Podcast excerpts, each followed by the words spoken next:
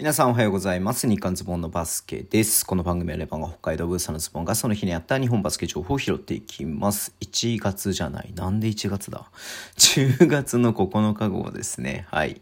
えっ、ー、とね、B1 の方はね、えっ、ー、と YouTube の方で、まあ一通り話しましたんでね、ちょっと B1 の方はぜひ YouTube の方見ていただければなっていうふうに思ってますんで、ちょっとね、割愛させていただこうかなと思ってます。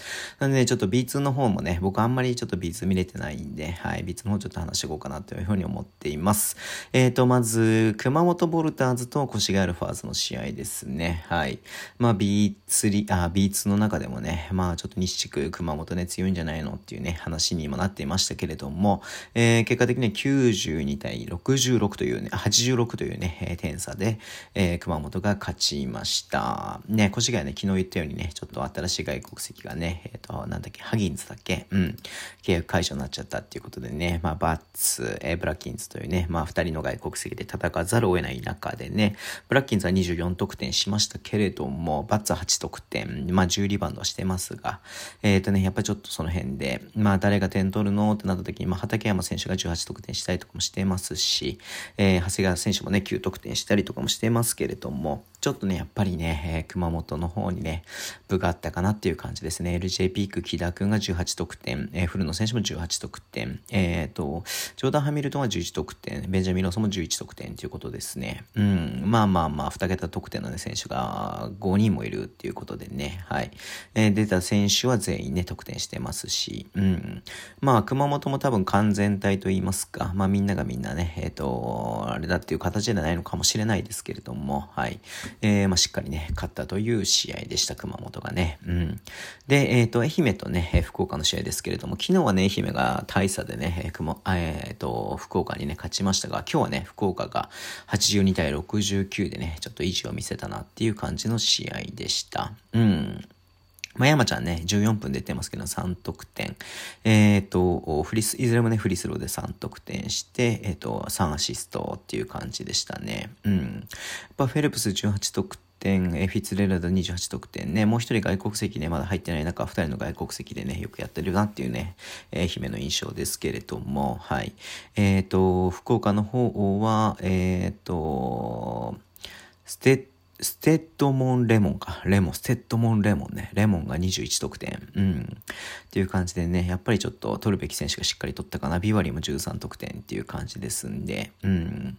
いやーね、まあちょっと、ここね、2つ勝ちたかったなっていうのは思うとこですけれども、愛媛これでね、えっ、と、1勝3敗ということで、今のとこね、西地区の最下位にね、沈んでいます。はい。で、えっ、とね、佐賀と仙台の試合ですけれども、佐賀がね、70対60で仙台に勝ちました。仙台もね、ちょっと苦しんでますね。えっと、ここまで1勝2敗という形になってますね。うん。今日の試合もね、4クォーターでちょっと逆転されて、点差つけられちゃったっていう感じになってますんで、えー、っと、バーレルが18得点してる以外に、えー、っとね、2桁得点の選手はいない。まあ、60点なんでね、仕方ないですけども、えー、佐賀はね、相変わらずガルシアが25得点、ヘソンが18得点ということでね、うん、まあ、パプも頑張ってるね。37分出てるからね、パプ。すげえな、パプ。37分も出てんのか。うん。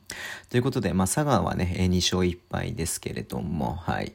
いやー、どうなるかね。うん。ちょっと仙台期待している部分があるんでね、ちょっともっと勝ってくるんじゃないのかなっていうふうには思ってますけれども、まあね、外国籍は2人新しかったりとかもしてますし、うん。まあ、ちょっとね、今後に期待だなっていう感じですね。はい。えー、バンビシャスナラと香川ファイブアローズの試合ですけれども、香川がね、93対67という大差で勝ってます。。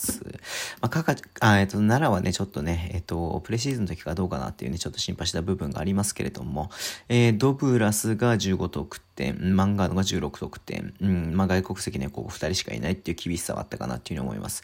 日本人選手はね、ちょっと得点が伸びてないっていう感じの中、えー、香川は、えっ、ー、と、アンガス・ブランドが15得点、ウッドベリー19得点、はい。で、小玉選手が12得点ということでね、2桁得点してる選手が3人いて、えっ、ー、と、バーグももね、えっ、ー、と、9得点してますんで、うん。いやー、まあまあまあまあまあまあ、ちょっとね、得点力不足がやっぱね、ならばあるかなっていう感じがします。まあもちろんね、ディフェンスも93点取られちゃってますんでね、まあ、そこも厳しいなっていうのはありますけれども、うん、ね、えー、奈良も、えー、1勝2敗、1勝2敗で、えっ、ー、と、西区で沈んでいて、えー、香川はね、無傷の3連勝ということで、えっ、ー、と、まあ今、西区の1位にはなってますね。うん、熊本も3連勝ですけどね。うん、まあ得点差とかの関係かな。うん。で、まあ、えっ、ー、と、3、1位になってるっていう感じですね。はい。えー、青森松と、えー、西宮ストークスの試合ですね。95対86で、えっ、ー、とね、西宮が勝ったという試合でした。これもだからさ、あの、1クォーター、前半はね、本当に青森が勝っていたんだけれども、3クォーターでね、3クォーター、4クォーターと、はい、えー、西宮がね、うん、まあ、力を見せたなっていう感じでしたね。えっと、マイケル・クレイが相変わらず半端ないね、31得点、えー、駒澤選手が24得点、これも素晴らしいですね。キーチが12得点っていう感じですね、青森の方は。で、西宮は結構、まあまあ、まあまあ、2桁得点選手が多くて、えっと、ジョーンズが24得点、ハギーン、ハハインズが40、24得点、同じですね。で、ムーボージと、ムーボージが12得点、で、河村拓也17得点。さすがですね。うん。いやー、なんだろうな。まあ、西宮も強いだろうなっていうふうに思っては言いましたけども、まあ、ここもね、1勝2敗でね、今シーズン初勝利っていう形にはなりましたんで、うん。まあね、ここから西宮もここからかなっていう感じではあります。はい。でね、今日やってたビーツの試合最後ですね。山形ワイバーンズと、えー、アスフレンズ東京 Z が81対51でね、30点差で山形が勝ちました。えー、山形もね、だからこれで無傷の3連勝ということですね。うん。アスフレは逆にね、3連敗という形になってしまいました。えっ、ー、と、ケニー・ローソンが、えっ、ー、と、25得点、ジャワット・ウィリアムズが19得点、うん。で、イガレス選手が10得点ということでね。いやー、やっぱ、ジャワットすごいね、B2 でもね、すごいねっていうのありますんで。うん。で、アスフレの方はやっぱね、ちょっと得点伸びなかったっすね。えー、栗原選手が11得点で、えっ、ー、と、アンドレイが14得点。うん。まあ、選手が揃ってない。あのね、えっと、フィリピンのね、アジア特別枠の選手はまだ来てないですけれども、えー、まあ出れない選手もそんなにいないかなっていう中でね、ちょっとね、まだまだ、えー、厳しさがあるかなという感じですね。ヘッドコーチも変わったり、外国籍も変わったりとかしてますんでね。うん。まあ頑張って、あ、ごめん、ごめん、な、あれだった。ゴメス・デリアンド出てたわ。アジア枠の選手出てたわ。えー、ごめんなさい、出てました。すいません。てっきりまだ出てないもんだと思ってましたけれども。はい。えー、ホアン・ゴメス・デリアンド出てますね。うん。いやー、でも1分しか出てないんでね。まあちょっとまだ調整も兼ねてっていう感じなのかなっていうふうに思いますけれども。はい。まあチーム練習はほとんどできないと思うんでね。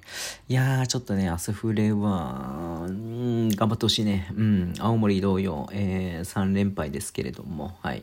頑張ってほしいなというふうに思ってます。はい。えー、そんな感じでね、ちょっとね、今日終わりにしたいと思います。Twitter で主に情報を発信してます。YouTube もやっています。ぜひね、フォロー、チャンネル登録よろしくお願いします。えー、ラジオトークのアプリで聞いてる方はハートボタンを押してください。では、今日もお付き合いいただきありがとうございます。それでは、いってらっしゃい。